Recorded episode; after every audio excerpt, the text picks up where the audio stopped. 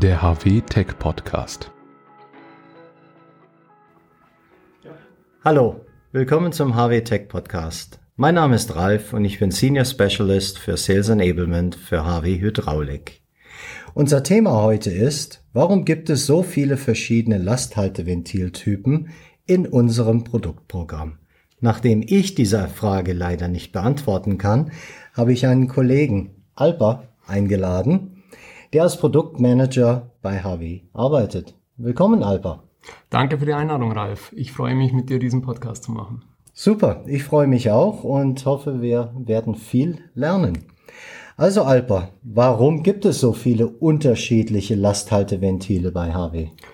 Unterschiedliche Anwendungen und Einbausituationen erfordern unterschiedliche Produkte.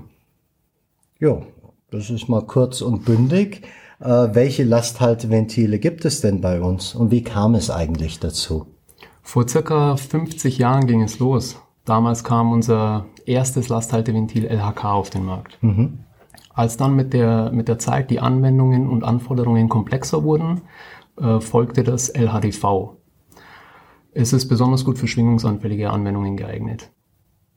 Mit dem Ziel, das Beste aus beiden Welten zu verbinden, ähm, kam dann Ende der 90er Jahre LHT auf den Markt. Mhm.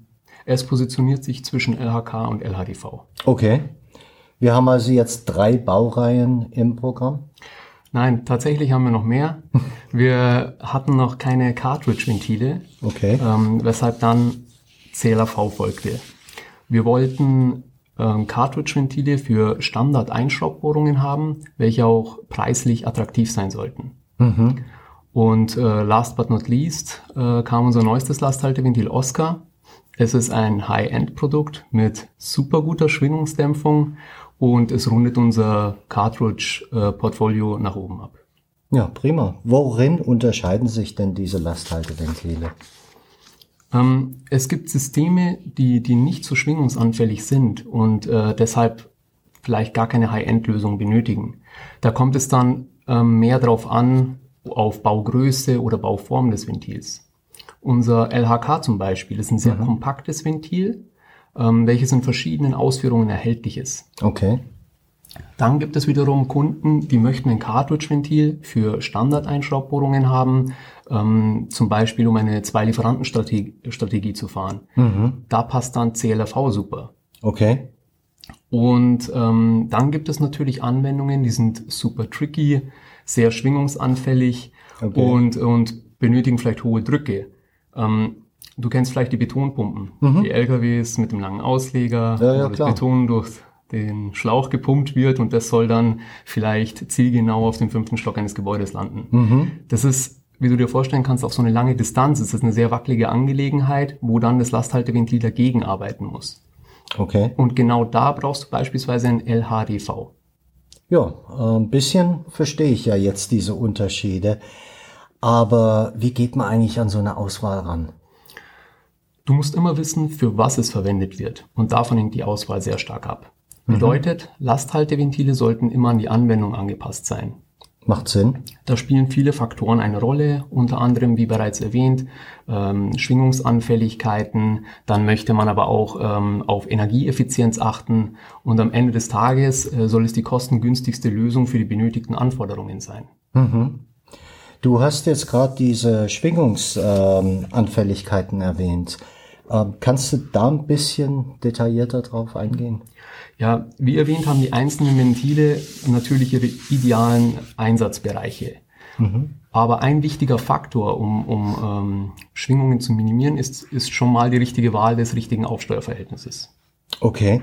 Und wie kann ich äh, mir das richtig vorstellen, was darunter zu verstehen? Also mit dem Aufsteuerverhältnis legst du fest, in welchem Druckbereich das Ventil aufmachen soll. Mhm. Die Druckeinstellung des Lasthalteventils wird höher gewählt als der maximal zu erwartende Lastdruck.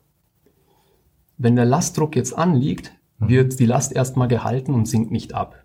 Okay. Ähm, wenn du sie jetzt absenken möchtest, musst du die Lastseite mit Druck beaufschlagen, die wiederum über eine Steuerleitung zum Ventil führt. Mhm. Und je nach gewähltem Aufsteuerver Aufsteuerverhältnis brauchst du dann mehr oder weniger Druck, um das Ventil wieder zu öffnen. Okay. Bei der Auswahl kann man sagen, ein geringes ähm, Aufsteuerverhältnis, zum Beispiel 3 zu 1, mhm. bedingt einen höheren Aufsteuerdruck okay. und erzeugt dadurch mehr Vorspannung.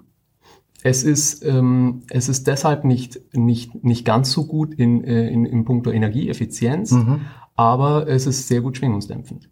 Ja, das ist ja schon mal ganz gut. Heißt das dann auch, dass äh, bei einem höheren Aufsteuerverhältnis, zum Beispiel 9 zu 1, äh, sich alles umgekehrt verhält? Genau so ist es. Wenn du jetzt ein hohes Aufsteuerverhältnis hast, brauchst du weniger Aufsteuerdruck. Mhm. Es ist dadurch energetisch besser, mhm. aber äh, auch empfindlicher für Schwingungen. Interessant. Das heißt also, wir brauchen die richtige Balance zwischen Energieeffizienz und Stabilität, um die richtige Anwendung zu finden, oder? Genau so ist es. Ja, das klingt ja schon mal ganz gut. Na, jetzt äh, für welche Anwendungen eignen sich denn Lasthalteventile? Kannst du mir da ein paar Beispiele geben? Wenn es um geringe bis mittlere Schwingungen geht, würde ich sagen, ähm, sind es Kommunalfahrzeuge, Bohrgeräte, Teleskoplader, mhm. ähm, Saugbagger beispielsweise. Und wenn wir von hohen äh, Schwingungen sprechen, dann sind es ähm, Kräne, sind es äh, Feuerwehrfahrzeuge, also Drehleiterfahrzeuge ähm, oder natürlich die Betonpumpe. Mhm. Ähm, stell dir mal vor, du sitzt in der Drehleiter eines Feuerwehrfahrzeugs, also eine ausgefahrene ja. Drehleiter mhm. und der ist vielleicht 20 Meter über dem Boden. ja. In, in, dieser Position möchtest du keine Schwingungen haben oder Richtig. möglichst wenig Schwingungen. Ja. Und, und deshalb ist die, die Wahl des richtigen Produktes so entscheidend. Ja, das klingt ja, wie gesagt, sehr gut und zeigt uns ja auch, dass es für jede Anwendung eine passende Lösung gibt. Ähm, für unser Publikum, äh, wenn du jetzt das Ganze mal in zwei Sätzen zusammenfassen würdest, ähm, wäre ich dir sehr dankbar, aber ähm, ich kann mir schon was darunter vorstellen. Okay. Durch unser breites Produktportfolio haben wir natürlich eine große äh, Anzahl an Möglichkeiten, um für, die, um für den Kunden die beste Lösung zu finden mhm. für seine Anwendung. Und deshalb also unterschiedliche Anwendungen erfordern unterschiedliche Lösungen und deshalb haben wir eine so große Varianz. Klingt super. Und ich hoffe, es hat auch Ihnen gefallen und Sie haben etwas dazugelernt. Ähm, wenn Sie Vorschläge haben für weitere äh, Programme von uns, äh, Podcasts, dann schreiben Sie uns bitte zu podcast.hw.de